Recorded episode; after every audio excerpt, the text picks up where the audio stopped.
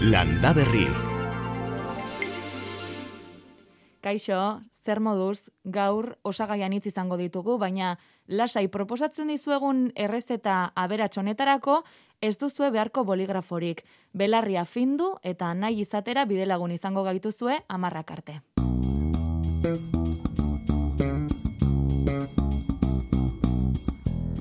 Landa Berri. Ane Agirre.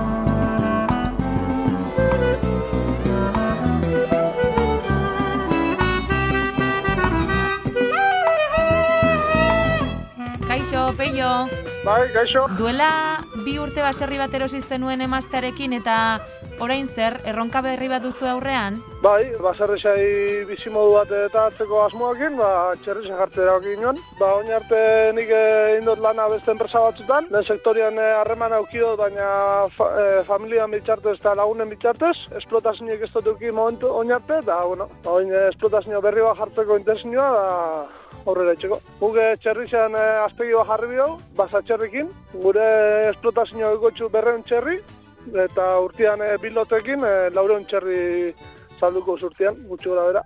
Eta ja, hasiko da obriakin, e, abuztu bueltan, hasiko da ja, pabelloia itzen, da lekua preparatzen. Guztiz e, baserretxe bizitzea da asmoa, Oin e, momentuan ere maztea kanpoan itzen da lana, eta momentuan kanpoa segiko hau lana, da banik etxetik e, lan itxea da asmoa. Bai animalizetatik, zagarre, zagarreak dauzkaude bai, zagarretatik eta baratzetik. Eta gutxi gora bera, ba, ehal bada, eta ratzia soldata txikitxo bat, eta horrekin aurrera alzatea. Beste batzun menpe honbari, ba, norberan, norberan e, lanakin, ba, aurrera itxea. Lehen kaletarra nintzen, kalean e, banukan terreno txikitxo bat oio batzukin eta, baina gauza gutxi, txakurrekin eta, baina onja baserri bat erosi ginoan elgetan bertan, da honekin aurrera. Hauntzak e, dauzkagu momentuan, da oio batzuk eta horrekin. Peio Bilbaoko geta sortzi urte ditu, elgetan bizi da eta orain, Gipuzkoako foru eldundiak gaztenek programaren kide berrietako bat da, programa horrekin, batetik belaunaldi aldaketa bultzatu nahi da eta bestetik lehen sektorean proiektu berriak bideratu guztira amalau gaztek jasoko dute laguntza hori aitor goiketxea ere horietako bada. E, proiektuaren garantzi gehien edukuko duena da ahabien landaketa bat egitea, ekologikoan, eta gure intentzioa da salmenta gehiengoa izatea zuzena eta alden guztainean freskoa. Baina frutunek ona daukan gauza bat da, ozgaioan izozten dela, kongelatzen dela, eta gero transformatzeko beste produktu batzuk ateratzen bidera. Eta gure intentzioa azken finean, ba, bai mermeladak eta bai zuku naturalak egitea. Ez aldetikan, ba, dazkagu animali batzuk, zenbakiz ez da talde handigia, bai bizitik eta bai antxumeak eta orkumeak, ba, jateko, saltzeko asmoa daukagu. Enkarterriko astoa, sasiardiak, hauntzak, Hori da, gutxi baino hori da. denetarik. Bueno, bai, bai, bai. Izenak hasi nahi dugu, e, azkenean kaletarrak gera, egoazen izatea iriko jendea gera, naiz, eta, eta orduan, ba, guztio hau, ba, nola jakinat, nola funtzionatzen duen jakin arte, ba, ba, zaituko gara pixenak juten. Pero lehen sektorean lehenengo esperientzia izango litzateke hau, zuena? Hori da, hori da. Gauza berria probatzeko alazu gehiagirik ez daukat, eta, bueno, azken finan duela bi urte, ba, konteuk genuen, ba, familikoek, ba, baserri bat eukitzea, eta pare bat urte zondo petxatu eta gero, ba, erabaki genuen, bide ontatik jutea, ez? Fruta arbolak udazken negu hasiran landatuko ditu, azaro abenduan, orain baserria eta ingurua txukuntzen ari da, euren ametsa egi bihurtzeko eta erronka berri hauei eutxi alizateko bultzadatxoa lortu dute. Diru laguntza horrekin ezin dozu pentsa horrekin eh, esplotazio guztia pagatzea. Baina, bueno, laguntzatxoa obra berrizia itzen dozun dana subventzionota da zati bat, beste zati bat e, norberak beran boltzikotik edo bankua finanziota jarri biozu, baina, bueno, ba, azkenian inbertsioa da futurorako. Zailagoa dela erabakitzea lehen sektorera joatea. Edozein sektoretan sartzen edezula be diru bat ipini duzu eta aurrezkiz dat tirau dizuz momentu batzutan, da ala moan, ja. Mhm, mhm. Alde handi zaitzen daue bai, ba, eotia emaztia lanian e, fabrika, o, fabrika baten, nani eotia baserrexen lanian, edo bisa baserretxe bizializatia. mhm. Eta hori da zuen asmoa, ez? Bueno, e, etorkizun ertain batean, mazke horbil batean, baina bai, poliki-poliki, ba, gero aurrera haber esplotazio e, txerrizena haunditzeko aukeriak hauen, eta poliki-poliki, hau beste ganadu bat jarri, edo, Oraingoz irailerako kopurua berreunda, ez? bai, berreun txerri da, hamar hektarea, basa txerrik e, gutxi gora bera hori da beren maksimua jartzeko txerrizak, eta esplotazio bakoitzean, eta horrekin e, hasiko hamar hektareako terren horrekin. Zinfina, bai, ustia lekuaren izen aldatzeko gure izenean, eta gestio guzti hauek egiteko uinen salutko kara, eta hor ja guztiak ondo esplikatu ziguten, eta hortikan komentatu ziguten gaztenekeko laguntza hau, ez? Honek dauzkan gauza honak dira tutorea jartzen dituzela. Aholkularitza, ireki- ez da? Hori aholkularitza lanean, kontaktu berriak sortzen dizkizu, e, nola funtzionatzen duen esplikatzen dizu, lagungarria. da. Mhm. Eta gero bagaztenekek diru- ematen duen diru laguntza honek, ba, nik uste oso oso beharrezko dela lehenengo inbertsioa egiteko. E, bien kasuan, diru sarrerak hirugarren urtetik aurrera jasotzen hasiko ditugu, baina inbertsio guztia lehenengo urtean egiten dugu. Ba, eskerrik asko bioi eta zorte hon. Entzun dituzue dagoeneko gaurko protagonistetako batzuk, Aitor Arzeluz eta biok prest, bederatziak eta amar minutu ongi etorri.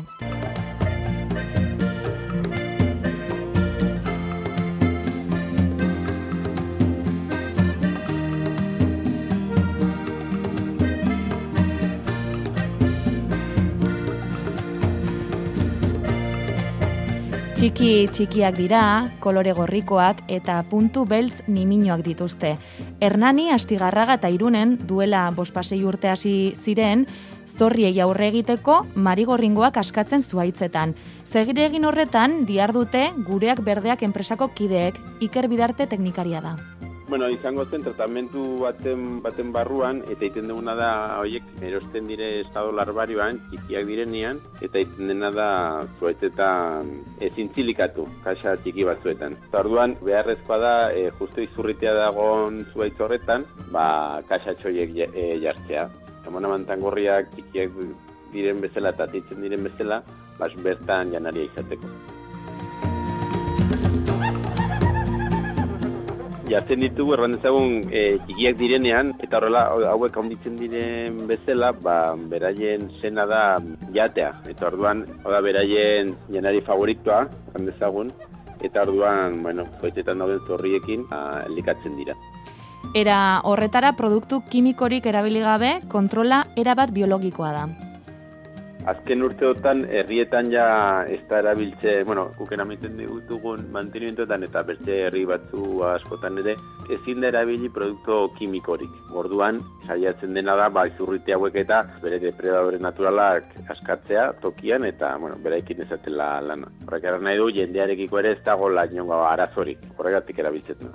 Zorriek zuaitzen izerdia janostean melaza isurtzen dute likido azukredun horrek inurriak erakartzeaz gain enborretik eta ostopuntetatik tantaka espaloi eta kotxeetan geruza oso itxaskorra sortzen du.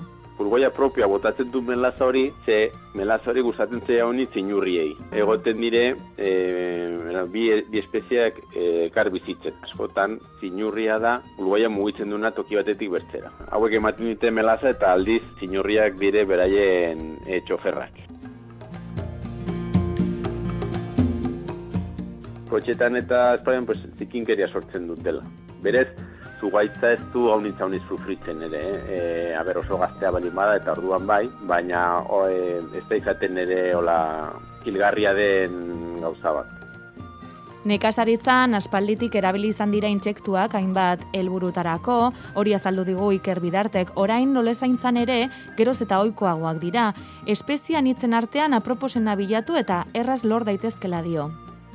Bereziki dire espezie, espezie batzuk. Hori badire laurategi espezifiko batzuk, horiek sortzen dutenak, horiek eta bertze hainbertze insektu, eh? Bai egia da, animalia hauek espektro handiko zomorro jaten dituztela, eh? baina bereziki ba, pulgoiantzako amano amantangorria oso ongi doa. Eta gehien bat ere hori negutegietan eh, hortik dator bere beraien esperientzia, eta hortikan saltu egin du lore zaintzara. Ez dela propio sortu loren zaintzarako, baizik eta nekazaritza mundutik datorren gauza bat dela.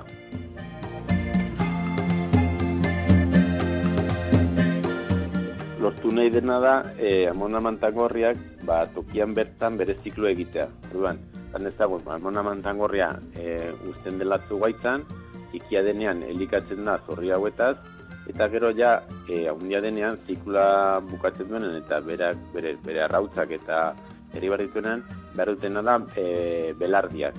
Orduan, jaten dire belardietara, jaten dituzte beraien arrautzak eta hortik atitzen dire larbak berriz ere. Orduan horregatik, aspalditik soltatzen ditugun tokietan, ez ditugu hainbeste behar, ba, amona mantagorria ja bihurtu ekosistema horren pa, e, parte. Ikerketetan, berretsi dute amona mantangorriak egokiak direla zorrien aurkako borrokan eta azken urteetan lehen ondorioak sumatu dituzte. Bai, beste urte batetik bertzera, bai. Ja, konpulatu dugu toki batzuetan, ba, lehenago, ba, amona mantangorriasko potabargen dituen tokietan, ba, gaur kasik, ja, kasik dugula botatzen. Zen ditugu kasa txiki batzu bakarrik poblazioa mantentzeko. Ezkietan eta astigarretan oso erraz ikusi daitezke zorri hauek pues badire e, espezie batzu pues e, eskia bezala ba oso oso erraxa dela izatea olako zorri plaga bat eh? E, platanando bereziki ez e, afektatzen. Oso nabaria da e, kotxetan edo espaloietan agertzen denian e, melaza bezalako bat ez kotxak zikintzen duten edo ja, hanka pues, espaloia itxasten zaizunean ba, hori da seinale goitira begitu bar dugula eta arbol baten azpian gaudela. Eta arbol hori ikusiko dugu baduela brillante be kolore bat bezala. Eta hori da pues pulgoia edo zorria ba, bertan ari dela elikatzen eta e, botatzen duten melaza olako, olako zerbait ere. Eta hori da ba, jendeak esu dena eta egiaran pues, dena zikintzen duela. Ba, orain badakizue, zer eragiten duen zuaitzen distira berezi hori, edo zergatik gertatzen zaigun oinetako zola itxatxita kaletik pasiaran goazenean, eta horren aurkalanean edo ta borrokan zeintzuk, ba, amona mantangorriak.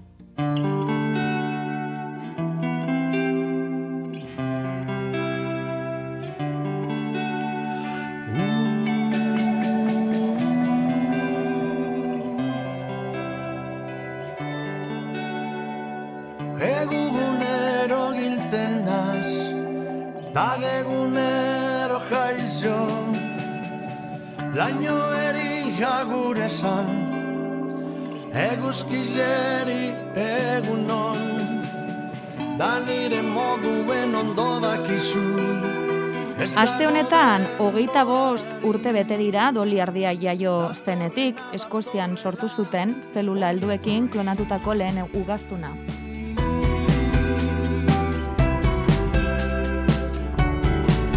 Ba, gurean ardiei erreparatu nahi izan diegu, ubide herriko ate batean eskegita ikusi dugulako laster ardi ulea jasoko dutela. Pentsatu Artilla lehen diru iturri zen, baina orain dela urte batzuk burua ustea da hartzainentzat ondakina saltzerik ez dute eta lehen gaia zenari orain atera bidea bilatu ezinik daude asko. Julian Ajuria Gerrak, barazar aldean ditu ardiak, gozo etxaldean, familian betidanik izan dute hartaldea eta hogeita mar urte pasa dira ardura hori bere gain hartu zuenetik. Lehen, eh, ba, bueno, e, urte batzuk aukzioan presio gehiago, urrun gala bajatu, behatzera urrun urtean igon, da, hola, presio politian da saltzea zen, da ba, ondo saltzea zen. Baina, ba, azigintzen eh, atzerantza, atzerantza, eta ba, geltatu du, ba, ez errezean, ze, ba, nino pistau gure, aldikada baten emoten genuen debal, eroa tearren, da, ba, eroan ituzkuntz. Baina, oin ba, eroan bez, da zebez, da, ba, bueno, inborbei alden bitartez, ba, iten da errekokidea, e, eroatzen dozkusik eran, gutzako laguntza ondia. Ze, hori erretako erre erretako tabe txarra da, oso txarra. Da, e, da gero kontamina hoiten da basko eta orduen e, holan errekogi dutea da ba, laguntza itzela, itzela. Entzun duzu ez da jasangarria erretzea eta lurperatzea edo edukiontzira botatzea ere ez da komeni. Bere garaian laureon ardi zituen, orain hartalde txikiagoa du, eun eta laurogoi bat buru inguru, errenta, gastuak, oinarrizko beharrei erantzuten zieten, hileti lortutako diruarekin. Uliagaz, ba, akordetanaz azkenengo urteetan, eh, oin, ogo eta bost, sei urte, ba, azkenengo remeseak saldu zen, ba, ondo emile peseta edo, ba, izin ze, izin importa hauan, orduen emote dutzen, ba, jolin, ba, pagetzako edo autonomoak, edo ba necesidade batzu kubritako ba orain hori ez dugu ba urtean e, hartaldean egoten dire ba segun errabaino zelangoa da balarun ardi badeko zuz ba bitxibek ora bera 1200 kilo inguru urtean. Hortik ba egotesan e, ba diru e, forbet hartzea san Julianek aipatu du Gorbeialdeko landa garapenerako alkarteak artilla jaso eta kudeatzen laguntzen diela. Aste honetan berriz martxan dira izena emateko epea zabalik, informazioa eskaintzen ari dira nahi duenari, abuztuan bilketa egiteko Sonia Barroso teknikaria. Gure asmoa da, eta azkenean beraien ondakinak eh, erarik e, txukunenean edo ba, kudeatzea, ba, hor, hor kokatzen dugu gure zerbitzua eta gure laguntza. Gure proiektuaren asmoa ba, bada hori berrera biltzea edo ez da, baina momentuz hori ezin denaz egin, ba, gu batzen dugu e, kudeatzeko era ba, oberenean.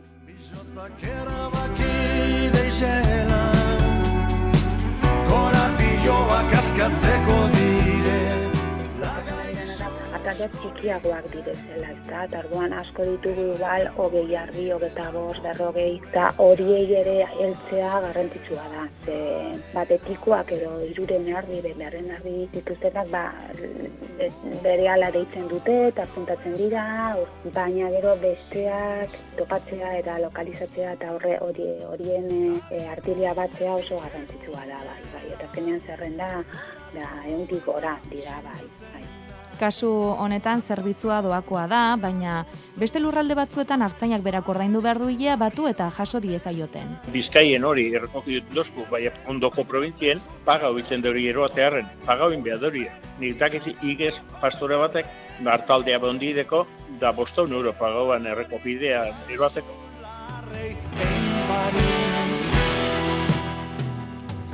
Hainbat bidetatik ari dira elkarlanean ardile hori berrelabili alizateko, zoritxarrez bitartean soniak dio eurek ere erre behar dutela askotan, hori bai ongi kontrolatuta. Gutxika hainbat bide jorratu eta lantzen ari dira artillari etekin ateratzeko lana land proiektuarekin esaterako.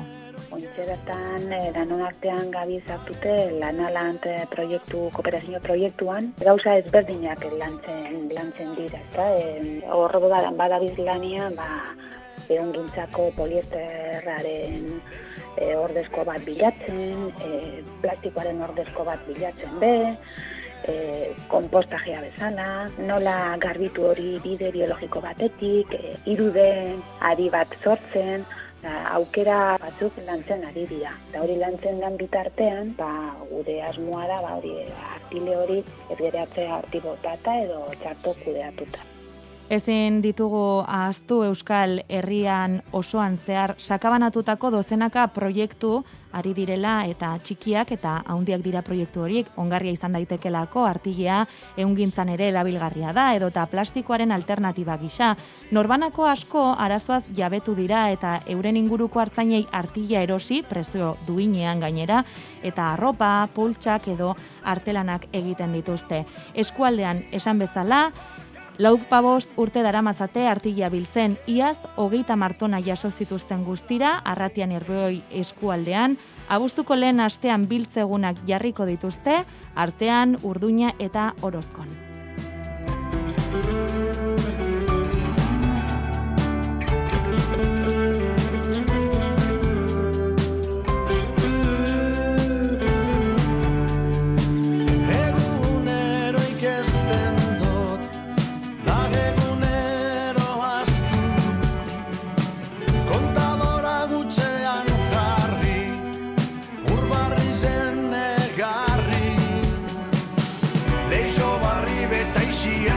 Eta zuen iritziak jaso nahi ditugu. Zuaitzetan zintzilik ikusi dituzue kutsa horiek marigorringoekin edo artilea erabili hori izan duzue zuen jaka eder bat edo kamiseta bat egiteko idatzi edo deitu.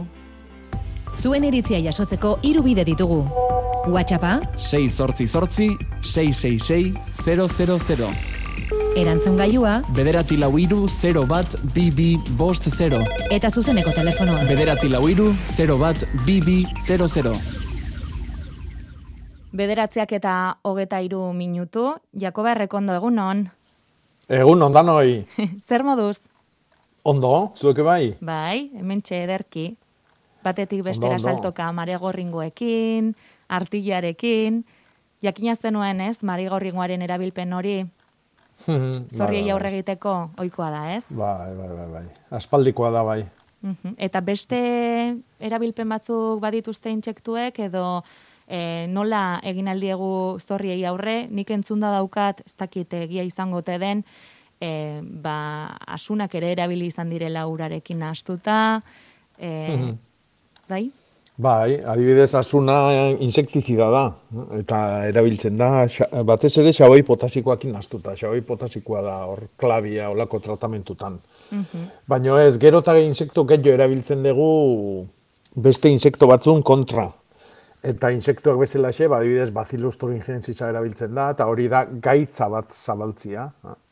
Ez da insekto bat e, beste bat jaten dula, baizik eta guk tratatu nahi ditugun hoien gaitza bat zabaltzen dugu. Eta holako tratamentu, ba, gero eta gehiago bai. Erabilpen Bai, bai, ona, bai. ez? Baita ere hori da beste gakoetako bat. Bai, erabilpen ona, eta ez hori bakarri, baizik eta pentsatzia, e, e, ikuspegi orokor batetik pentsatzia egiten ditugun gauzak. No? Zatik, e, nekazaritza industrialak edo kapitalistak pentsatzen duna da bakarrik e, zorria konpondu behar dut, kendu egin behar dut. Baina berdintza jo gero landaria kutsatzen balima da, lurra kutsatzen balima da, e, etorkizunean e, inguruneko urak kutsatuta egongo dira, berdintza jo. No? Eta aldiz, ba, e, pentsa, ba, marigorringo batzuk askatzia, ez da? Bai. Orduan, e, hoi, bueno, ba, globalidadi hortan eta e, jendarte guztian gan pentsatzia eta ingurune guztian pentsatzia, ba, da etorkizun bakarra. no? Hori da. Bai, kolektibo, kolektiboan pentsatzea, ez?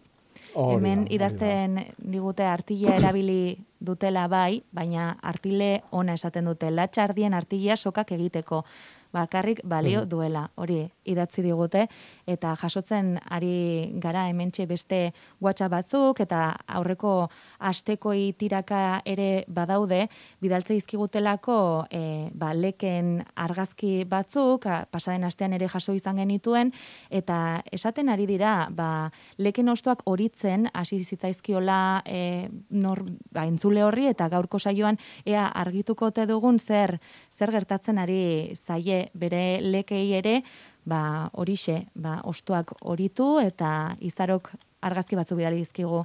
Jakoba zer zer gertatzen ari da lekekin?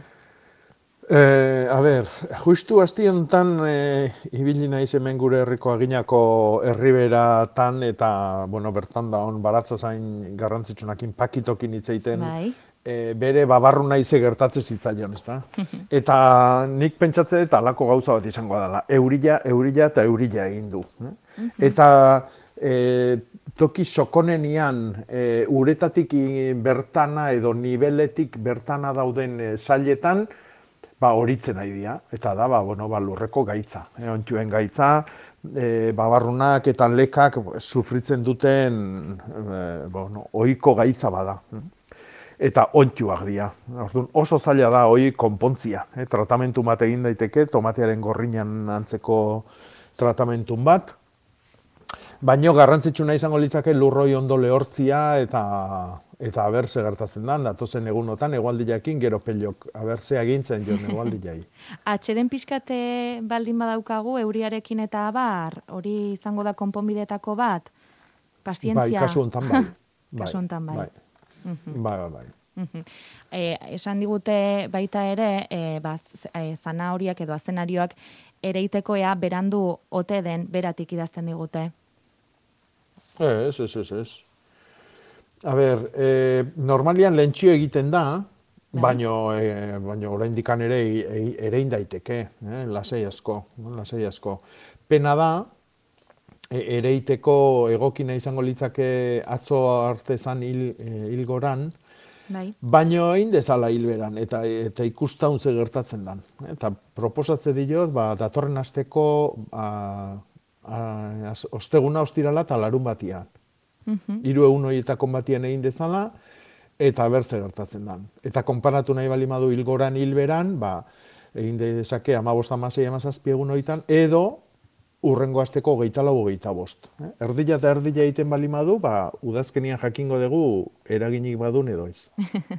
Orduan bere bere esku egongo da, ez? Noiz noiz landatu, et, baina egun Bai. horiek aproposa dira. Bai, eta gero gogatu hazi, azan ajuai ikaragarri gustatzen zaiola errautxa. Ha? Zurtako hautsa, bai, Mhm, bai. Bueno, lur arruak eta badakigu gustatzen Bai. zaizkiola, eta orduan ba, zurtako hautsak dauka karia, bueno, kaltzilua, eta kaltzilu horrek ba, laguntzen du arrotzen, eta baita ere pH-ia jilotzen, eta bar. Orduan, e, zurtako hautsa balimadaka eskuera, ba, mordoska bat eman diezaiola lur horri. Eta noiz bota beharko luke? Bin landatuta. Ba, lurra prestatzen bai, dunean, erein aurretik, Erein justu. aurretik. Justu Bai. hortxe. Oso ondo. Hori da. Ba, hemen e, azenariotik patatara salto ingo dugu, e, urtean Hmm. zehar alden eta gehiena izateko, e, noiz bildu behar da, arantxa e, idatzi digu hori, zizurkildik. urtian amaieran, Osea, eh, Noiz aldan ondona Bai. jasotzeko, ez da? Bai, hori da. Bai, bai, bai. Patata Bildu, bildu beharko luke hilberan eta sustrai egunetan. Eh? Eta leheno esan dituten hiru egun hoi dia egokik. Eh? Atzo sartu gea hilberan, Bai. eta eh, nik bilduko nuke, hoi, ba, amabost, amasei, amazazpi, egun horietako batian. Datorren asteko osteunetik larun bateako tarti hortan. tarte hortan aproposa eta eta egokiena horixe. Ba, Hmm. e, oraintxe lehen aipatu aipatu izan duzu Peio Laster berarekin egingo dugu konexioa jakiteko ea ea zer zer daukagun datorren asterako. Atzo uste dut gozatzen ibili zelako giro atseginean. Peio egunon Aupa, egun on. gaur ere zer moduz esnatu gara? Giro epelakin Bai, bai, goxo, goxo. Txapela ez zenuen jantzi, ez? Ah, ez, ez, ez, ez, ez, Aterkirik etze ere ez zenun behar izan. Ez bero gehi denean jantzilik, eh, baina bestela, bestela buru esano. Ideak eh, freskuan. Eh? Baina zuk ez duzu erabiltzen, ez? Bainez, lehen asko, baina bainez. Aste honetan horixe, ba, agian hori baten batek jantzi du txapela, besteren bate beharko beharko Bai. zuen aterkia, baina ez du bota, ez du, ez du asko Mhm. bota. Aste honetan zer? Aste honetan ondo etorriko da, txapela, ba, bueno, ba, lehenengo asteko bi egunetan, ba, eguzkitik eh, defendatzeko, nola ere. Urrengo hiru egunetan, euri txantxantxo horietatik defenditzeko hori ere ondo etortzen da, lamroa eta olako gauzak direnean, ez da. Eta urrengoan berriro ere eguzkia. Osea, que, bueno, gara hontan izaten dan moduan, mm, eh, ez da espero zaparrada haundi eta horietakorik, koska nabarmenik ez da espero, eta orduan e, giroa nahiko, nahiko ondo neurtuan esango nuke. E, detalle bat esateko, goizeko temperaturetan ba, noraino jetxiko dan ba, amabost amasei gradutara. Eta hori epoka batzutan beroa ere izaten da negua batez ere. Bai, bai. Orduan fresko izango litzake, baina ez otzik eta orduan e, sano nolabait ere ez talako izango hainbesteko humedaderik eta goiza nahiko goxo. Gero temperatura fuerte xamarroiek zortzi egun hauetan zenbateraino etorriko dan, behar bada bihar ba, bero, esaten nahi ziran, bero handi etorriko dela, bihar e, bero seinalatuko genuke eta hemendik zortzi egunera urrengo urrengo larun batean edo la izan leike beste bat e, bero xamarra. Bero hoiek zenbateraino ba hogeita hamarrera iritsi gabe, eh? Oien, bihar izan leike, bueno, toki batzutan, hogeita zazpi zortzi. E, beste zoko batzutan, ba, hogeita mairu amalaura igual pasatuko da, baina ez da espero denean hola zabalduta bero handi hoietakorik. Eta urrengo, e, urrengo larun batean ere, berriro, bero eskapaiska bat bai, baina hogeita marretik e, urrun, nola betera horre aliatu gabe. Orduan, gozo alde horretatik, eh? Maxima hoiek denak ibiliko dielako, ba, emeretzi eta hogeita sei gradu bitarte hortan, oso atsegina izango genuke hori. mm. Eta euri tantoena, ba, esan deguna, e, astelen aste arte aste hoietan, ba, lainoak bai, eta tarteka zeo zer utziko dula toki guztietan ez, ze botatzen dunan ez baita izango ba, iru litro edo bi litro edo mm, zapraskan bat edo ezer gutxi. Mm. Eurik ondurik nola baita esateko ez. Busti detailetxo hori besterik ez. Oso ondo, orduan giro atsegina guretzako, bai, atsegina, bai, eta bai. leka eta babarrunentzako atsedena, eh, Jakoba? bai? Oi, ei, etzai aliatzen. Ez, Jakoba, hor zaude? Bai, bai, bai. Bai, guretzako giro atsegina eta esaten nuen lekei eta babarrunei atsedena. Eskiniko Vale. diola. Hoi ahindu tegureliak. aldu, pellok. Agindu du datorren datorren astean. seinalatu da Hoi ikusten da. dana, oi. Oso ondo, peio. Belarretako giroik ez ordun ez? E, belarretako girok eh, gutxi bihar Hmm. eta igandea danez ba, ez du ematen alako permisorik eta Hmm. urrena eguzkia egun osoan nola bat jasateko e, datorren lagun batean orduan eguzkia Astebuka baino gehiago bai, dut bai, bai. Oso ondo, ba, peio zabala, eskerrik asko, bai, besarkada ondo bat, eta bai, beste bat zuentzat. zaindu. Bueno, jo. Aio, aio. Itxasalde arro eta oldartsua. Aste arte honetan, ETV baten, Mendilerroa maigabeak. Xarmaz betetako baso sorginduak. Alberto Inurrategik aurkeztuta, Euskal Herriko parajerik ikusgarri eta ez ezagunetara bidaia. Hau, natura bizia. Natura bizia, dokumental zail berria. Atalez atal, Euskal Herriko altxorrik preziatuenak erakutsiko dizkizuegu. Aste artean, estrenaldia, ETV baten.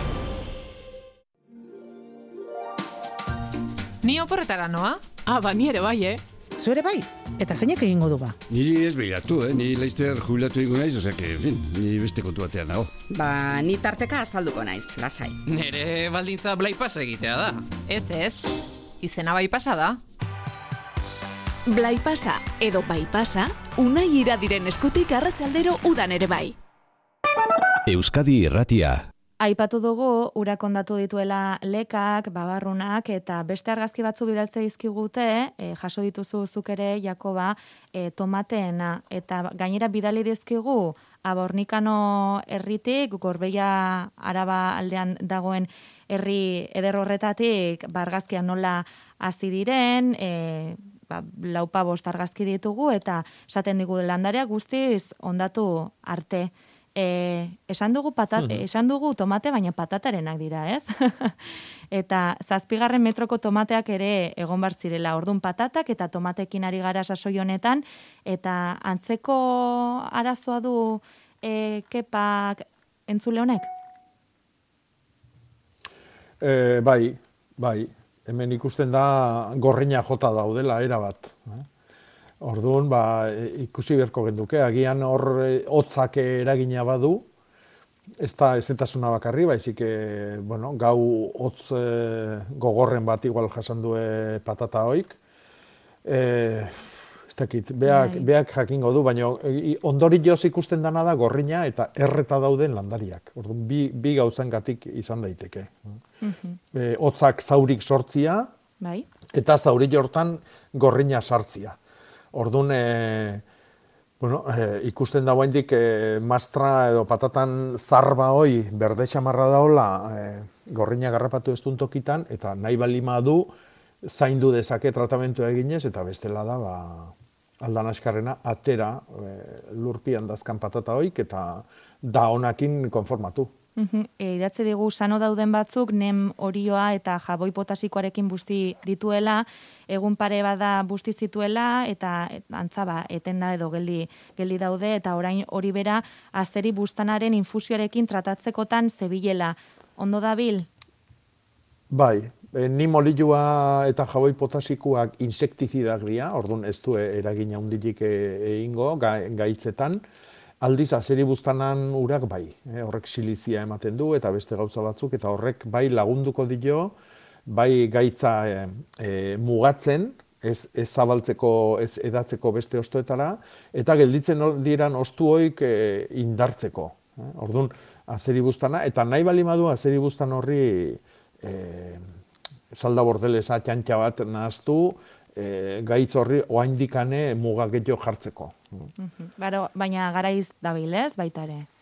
Bai, bai, bai, bai. bai oso ondo. E, jonek zorte gehiago izan du, aurten lehen aldiz ere indituelako patatak, eta oso itxura polita dutela esan digu, idatzi berri digu, eta jakin nahi du, ba, noiz dagoen biltzeko moduan, aipatu dugu, e, baina zer sasoitan, hilberan eta sustrai egunetan aipatu duzu, eta esaten digu zer bai. sasoitan, argibide hori nahi du berak. Bueno, e, a ber, e, jakin berko genduke, nun egin da daon, zegaraitan egin da daon, e, eta, karo, ez da berdina, balena esan deuna, ba, arabako ez dakit nungo bai. puntako herri batian, edo mutrikun. Na? Orduan, e, datorren azteko osteguna ostirala eta laun bat oso egun onak izango dira, ja dauneako, a ber, patatak sinale pare bat ematen du. Eh? Bai. Eta da, e, batetikan loraldia, loraldian ondoren ja erreserbak pilatzen nahi dira eta lurpeko patata hasten da azala gogortzen eta zailtzen. Eta bigarrena da, ja, ostagia edo mastra hoi ilartzen hasten danian. Orduan, bi sinalioikin, e, noiz nahi atea dezakegu. Utzi dezakegu lasai asko baitare. E, ondo jartu arte zarba guztia. Baina horrek arrisku badaka eta da lurpeko ba, bueno, ba, patatan zaliak dianak ba, junda jaten hasi daitezkela. Orain dikan ez balima daude hilbera hontan, ba, urrengo hilberara itxoen lasai abuztuan e, seitikan emezortzia bitartien izango izango da norta. Hilbera izango da berriro, eta ordun e, ba, sustraiegunak izango dira maikan arratsaldia amabi, amairu eta amalau. Ze finak diren gure entzuleak, esaten digu, goierrin, goierrin ditu patata hmm. hoiek. goierri, gipuzkoako goierrin, esateu? Bai, hmm. imaginatu dezakegu, bai, bai, bai, hortxe. Eta, eta hori bai. jakin nahi zuela, orduan kontatuko digu, zer moduz eh, baldoakion lan hori. hmm. Osondo, hmm. ba, eh, jakin dezazuen, ba, WhatsAppa erabili dezakezuela, edo baita telefonoz deitu ere, bederatzi lau iru, 0 bat, bibi, 00 zenbakira. Eta hementxe beste argazki bat eta hasi gara patatekin besteekin eta tomateekin. Egun on tomate artean kaputxina jarri nahi nituen, baina asko onditu dira. Zer egin bar duen? E, irundik idazten digu Juan Marik. E, kaputxinak asko onditu diala? Bai, baina bueno, hori ez da arazua. Eh? Alare, iruitze bali mazaio, ba, horrek ezetasuna ondigila pilatzen dula tomatien e, ingurun, horrek bai kalte egin dieza jokela tomatiai, ba, moztu lasai asko, zetik kaputxina berritzen da, nahi gabere ber, bera berritzen da. Orduan, ba, sail bat moztu dezake, edo erdi tamainara eman, e, puja batzuk utzi. Kaputxina oso oso oso errez moldatzen dan landaria da. Eta gainera kolore polit-politak dituela ikusten dute hemen, gorria, bai. horia, eta... Bai, eta laranja, bai, bai, bai, hortxe mm. ditu tomate, tomate artean e, irunen. Eta esaten digute, ondarroan ere tomatekin ari direla, eta ikusten dugu hortxe hori koloreko tomate, tomate eder bat, eta e, esaten digute, ba, azalea, e, azalea bat duela, ea lortzen dudan kontu hori ikusten eta eta noiz hmm. kimatu beharko beharko luken azalea e, noiz kimatuko hmm. luke e, ba, ez, hmm. ongi eta ederre egoteko. E, nik ez nuke kimatuko. Mm Ez nuke kimatuko e, ederrago egoteko oraindikan ere. Mm -hmm. Ez da komeni. azalea, ez, ez.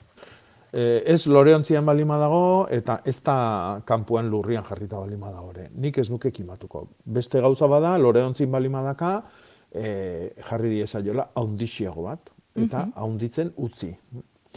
Hala ere, eoskortzen balima da, eta oaindikan ere inausten pentsatzen balima du, ba, lore aldian ondoren beti. Orduan, bai, ja, urtengoa de, desente denboa da pasadala, eta orduan, ba, urrongo urteko de, eh, lorealdia itxoin, eta justu lorealdian ondoren, zetik, hauek dia lorian ondoren kimu berria ematen dutenak. Orduan, ba, kimu berri horren izardiak, ba, guk eindako zaurik itxiko itu. Mhm. Askotan joera hori dugu mostera eta eta batzuetan ez da komeni. Bai. Bai, ez? Bai, bai, bai, bai. Bai, bueno, oe, a ber, mostia eta oik dia, eh, ez dakit, ba, gure izakerakin lotuta daudenak. Eh, pentsatzen dugu dominatu egin behar dugula, forma berezi batzuk eman behar dizki jaula landare bati edo landare multzo bati, ez da? E, eta, bueno, ba, hori da, ez dakit, e, inaustiak e, beti arrazoi oso, oso, oso sakon bat euki behar du. Adibidez, frutarboletan eta gertatzen da bezala. Orduan, e, inausketa egiten bali dugu egiteagatik, edo batematek esan digulako, edo entzun digulako, edo ikusi digulako beste bat iten nahi dela, ba, oso gaizki gabiltza oso oso gaizki. Zerrekin jausketa azken beltzian da, landariai, zaurik egitea forma galdu araztia, hau da, zu pentsatu landare bat toki batian daola, eta bera egokitzen da toki hortan. Bai. Toki hortan eguzkiak duen mugimendura, argira, e, hor dauden e, temperatura ziklotara, eta bar, eta orduan gu jungo aiziakin, eta okurretzen zaigun tokitik mostutzia, ba, astakeri bada. E, beste entzule batek aipatzen digu alokasia igartutako baten lurra berrerabili eta arazoa daukala bi landare desberdin leku berean noiz eta nola banandu ditzaket. Baditu lorontzi txiki txiki batean bi, bi landare horiek eta eskatzen hmm. digu ba, ba ze komeni dan, ez? E, Hori noiz nahi, bai. noiz nahi, zatikan, alaukasia guain oso, bueno, landare indartsua da, Eta e, oan dikane urrengo udazken arte, urrengo negu arte, tarte desentia daka e, sustrai berria bota eta egokitzeko. Hau, normalian lan hauek egin berdia izardi berriakin, eh? martxua, apirila, tarti hortan. Baina oan dikan ere lasai asko egin. No? Bakar bakarrikan, ba, eman ura. No? E, udara hontan, ba, zaindu ura geixio eman. E, berez alokazia urzale amorratua da, ila beti urakin euki berko genduke, Orduan, ba, kasu hontan baket jo. Urakin busti-busti edo ez etasunarekin nahiko? Ez busti-busti ja. Busti-busti, behar du asko. Ba, ba, ba. Urteetan zehar kuia ederrak hartu ditugu, baina azkeneko urte parean oso eskaz. Lurraren arazoren bat izan alda? Bueno, kuiak eh, eskatzen du lur oso aberatsa. Mm -hmm. Esango izut, gure etxian kuiak simorpilan egiten dira. Bai. Horrek esan nahi du zenbateainoko janaria bihar duen. E, pentsatu kuia batek oso oso denbora gutxin, e, hilebete pare bat, hiru bat hilebetetan, ikaragarrizko zarbajia garatzen dula. Metro erdizik gorako diametroa duten ostuak, mordo bat. Mhm. Eta gero eman behar ditu kilu, et, kiluak eta kiluak pisatzen dituen e, frutak. Orduan, oidana sortzeko, hain denbora gutxin, ikaragarrizko energia behar du, ikaragarrizko jaki pila. Orduan, e, apustu ingo nuke lurra pobretuta daola. Eta nola eukiko du aberatsago lur hori? Ba, eman. Hartu nahi bali dugu, eman. Ja, hori da, jaso, jaso nahi badugu, eman behar diogu baita ere, ez? Bai. Eta nola adibidez, edo... Ba, simaurra, bai. ongarria, e, luarra, e, lur hori aberastuko dun eta bizila emango dio neozein gauza. Mm Udazkenian sartu ongarri organikoa, baino baino lepo. Eh? Lepo esan nahi du, kilo asko. Eh? Kuiak eh, jarri behar ditugula pentsatzen dugun toki batian, eh, arrabete ez, baino amar zentimetroko tximaur geruza bat jarri beharko genduke lurreztali. Bai, bai, bai. Asko, janari asko janari asko, eta gero hmm. guk ere hortik jaso ezagunez. Beratik, esaten digute iaz tomaten landarek altuera handia eta pisu hartu zutela, batez ere bai. goiko aldean, aurten era batzu goiti doaz, mugatzen aldie altuera horrek, goiko punta moztea kaltegarria da? Bueno, kaltegarria izango da, zetik tomatiak joera horri eutxiko dio. Eta orduan, gu moztutzen deun tokin, ba, kimu berri botako ditu. Horrek ez du esan nahi, gu gu moztutzen degulako BB-ko tomatiak gehiago emango ditunik. Ez, B kolore aldia, aspaldi paseia da normalian, goiko punta hoitara iristen daneako. Kasu hontan, indartxuk dian e, e, variedadiak oso luze egiten dian variedade horiek, edo e, toki osona eta janari jakin da asmatzen deulako, ba, naiz da variedade arruntak izan, ba, asko garatzen diala, dian hoiei, egin bertzaiena da beti bi pujautzi, BB-etikan. Landariak generalian tomatiak imatzen da e, enbor bakar bat usteko, e, zurtoin bakarra izan dezan, baino kasu hauetan egin behar duguna da BB-etikan eta jakinan gainien izan da hola gertatzen dela urtero, BB-etikan utzi bi zurtoin, bi adar. No? Biadar. E, e, bueno, la, generalian kimatzen dian lakatzoiek ba, bat utzi bebetikan, eta orduan ba, e, landari horren indarra bitan banatuko dugu. Eta ez da hain luzia ingo. E, Juan Marik esan digu kaputxinak landatu dituela tomate artean, eta eta beste batek dio, ba, beste landare bat edo lore bat e, jarri dituela, e, tomate artean kipulak dauzkala ere, eta estorbu egiten, aber, egiten dien baduda edo zalantza hori daukala zer uste duzu? Ez, nik uste ez ez. Nik ez nuke esango inolare, elkarri estorbua egiten diotenik. Ez, ez, ez, ez, ez. Ez, ez. Beste gauza bada, bereziki elkar laguntzen dian. Ados e, bueno, hor e, nor norekin jartzian e, betiko zalantza hortan, ba, e, nik esango nuke ez, ez da hola, e, ez diala kontrajarrik, oda, ez dira elkar kalte egiten, eta ez dira elkarri bezede berezilik egiten. Hortxe bueno, bizikide dira eta elkar bizitzeko arazorik ez daukate. Uhum, oso ondo.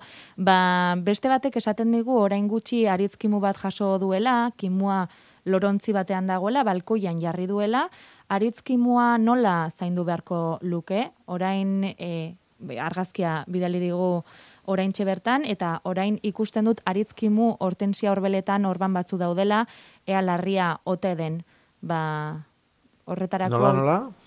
Aritzkimua eta hortensia? Kimu hortensia horbeletan orban batzuk daude. Bai, e, ostoetan, eh? Orbanak daudela, aritzarenean e, hor dauka kimua eta eta landatuta dauka lorontzi txikitxo batean, balkoian. Hmm. Bai. Bueno, aritzak eh, eman, eh, eman lur jo. Azteko, lorontzi haundigo batea pasa, eta, bueno, ba, balkoiko toki honenian jarri. Aritza eguzki zalia da, ez da pagua bezala, pagua umetan e, itzala bihar du paguak, eta aritzak ez. Orduan bat, toki eguzkitzu ba, nahiko janari izan dezala, loreontzi txiki batien etorri balima da, ba, ema jozu haundi bat, eh? amarra litroko loreontzi bat, ba, ba, salto beak sentitu dezala, ba, sustraia gehiago botatzeko eta kimu berri botatzeko indarra izan dezan. E, oain, ez da erresa izango, momentu hontan kimu berria botatzia, zetik normalian hoi ekainen izaten da, bigarren kimu aldia, eta hirugarren bat etorriko da generalian abuztuan bukaeran, e, e, udazkena abeida izaten da norbeste udaberri, udaberri txobo hortan, ez da? Orduan, ordurako prestatuta egon dadin. Ordurako prestatuta eta ordurarte eguzkia eta lorontzia handiago bat. Bai. Hori esango genio. Eta lurra ez deila lehortu, hori. Eta zer dela eta e, gertatu zaio hori ostoetan, hor, orban horren horiak, zuriska dira, esango nuke. Bai, beida, atzo beidatzen atxu ginen hemen uh, ukulu ondo ondo bai. daukagun beste aritz txiki batian da gauza bera gertatu da. No? E, dekolorazio berezi bai. bat bezala, e, badirudi berde kolori hartu ezinik, eta muturra, muturreko ostuan ertzak ilartzeko joera hartuta. Bai. Nik ez dakit eh, azken alde jontako egualdi xelebri honek eh, eragindun, edo ze izan daiteken. Eh? Baina datozen egunotan ikusiko dugu, haber buelta emateko indarri badakan, edo ez dakit, ez dakit oso ondo.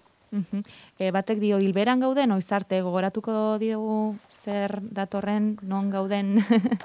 bai, hilberan sartu ginen atzo, Bai. Eta egongo gea hilberan, ba, datorren Mhm. E, tomatearen inguruan beste entzule batek bidaltzen digu argazkia Eh, enborrarena. Lar estutu dut eta zauria egin diola. Ariak enduta duela ja da. Ura eta azeri bustana daukat eginda, botatzen badiot ondo. Esan Mm. diogu baietz ez? Ondo etorriko litzaiokela. Bai, bai, bai. Mhm. Bai, bai, baina bueno, ikusi dauka, baita eh? Bai. eh, ze, ze buelta emate jon landariak, eh? agian ez, ez eman gabe ere, igual ondo, ondo buelta ematen dio. Mhm. Horregatik bintzat landare guztia ez dezala busti, zatik askotan bustitziak behar ja kaltia ekarri dezake. Ordu nahi bali madu isipu batekin, eh, brotxa txiki batekin, Bai. eh, zaurioi bea, azeri bustanakin da busti, eta, eta nahikoa. Mimo handiz ez? Oso goxo esango genuke. Eta azkenengo Hmm. galdera sagarrondo batzuk landatu dituela, denak ondo, e, baina ostoak simeldu direla eta kolore iluna jarri zaiola zer egin dezake ibili gara kolore zuriskarekin aritzan e, leketan eta babarrunetan Hmm. horia eta orain kolore iluna esaten digute sagarrondoietan. E, behi da, aurten, e, sorpresaz, etorri da berriro zu gorrina, dala gaitz eh, oso oso oso txar bat, oso Bai. kaltegarri bat, la, zagarronduantzako. E, ikusi beharko genuke oidan. Eh? Izan daiteke monilia, izan daiteke e, gorrinak. Eh? E, orduan, e, behidatu beharko genuke ondo. Eh? Orduan, aber argazkin bat bialtzietakan, landare guztian itxura, e, enborran oinan itxura, eta gero ostuan e, ba, iluntze horren detaliak eta horrekin ba, zorrotzago esateko aukera eukiko dugu, datorren larumatian. Oso ondo, ba, Jakoba, eskerrik asko asteburu ona pasa eta hementxe gelditu diren eta oraindik idazten ari diren mezu horiek jasoko ditugu eta gaur sortzi erantzuna edo konponbidea bilatuko diegu, bai? Earki, eta ondo pasa bitartian. Agur. Bai, berdin, ari jo.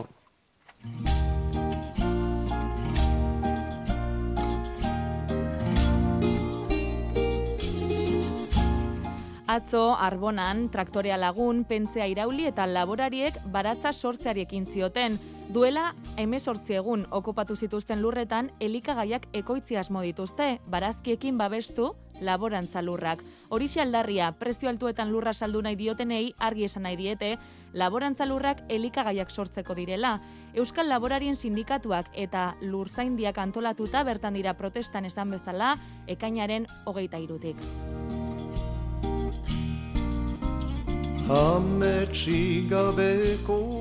Eta bestetik goierrin, segaz belarra moztu eta gero, lan horretan ibili dira oiangu parkean aste honetan, belarra ere astindu dute, eta gaurko zer, ba, arantzadi zientzia elkartearen eta almintza sega elkartearen proposamena, hause, belar meta egitea. Ere bihotzeko lurralde zilarra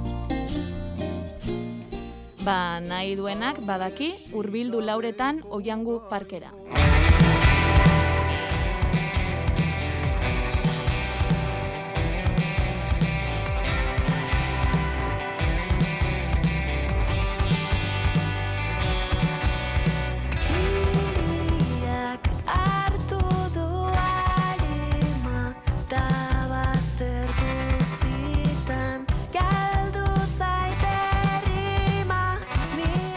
Hori gaurko itzordua, baina bihar araban espejo herrian tomatea izango dute izpide, festa giroan goizez, antzerkia, tomate dastatzea eta azien banaketa egingo dute.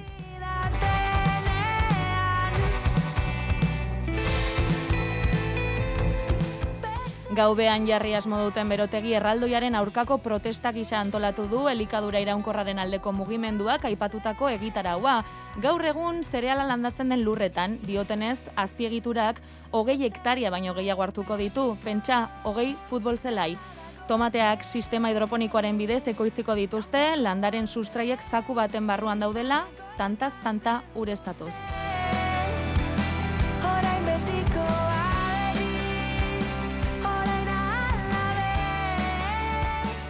Ingurune naturalari eragingo dion kaltea eta energia zein ur kontsumoa jarri nahi dute mai gainean. Hausnarketarako topagunea bihar hortaz espejon, elikaduraz eta nekazaritzaz hitz egiteko, tokiko lana balioan jarri eta sasoiko elikagaien aldeko apustu egingo dute antolatzaileek.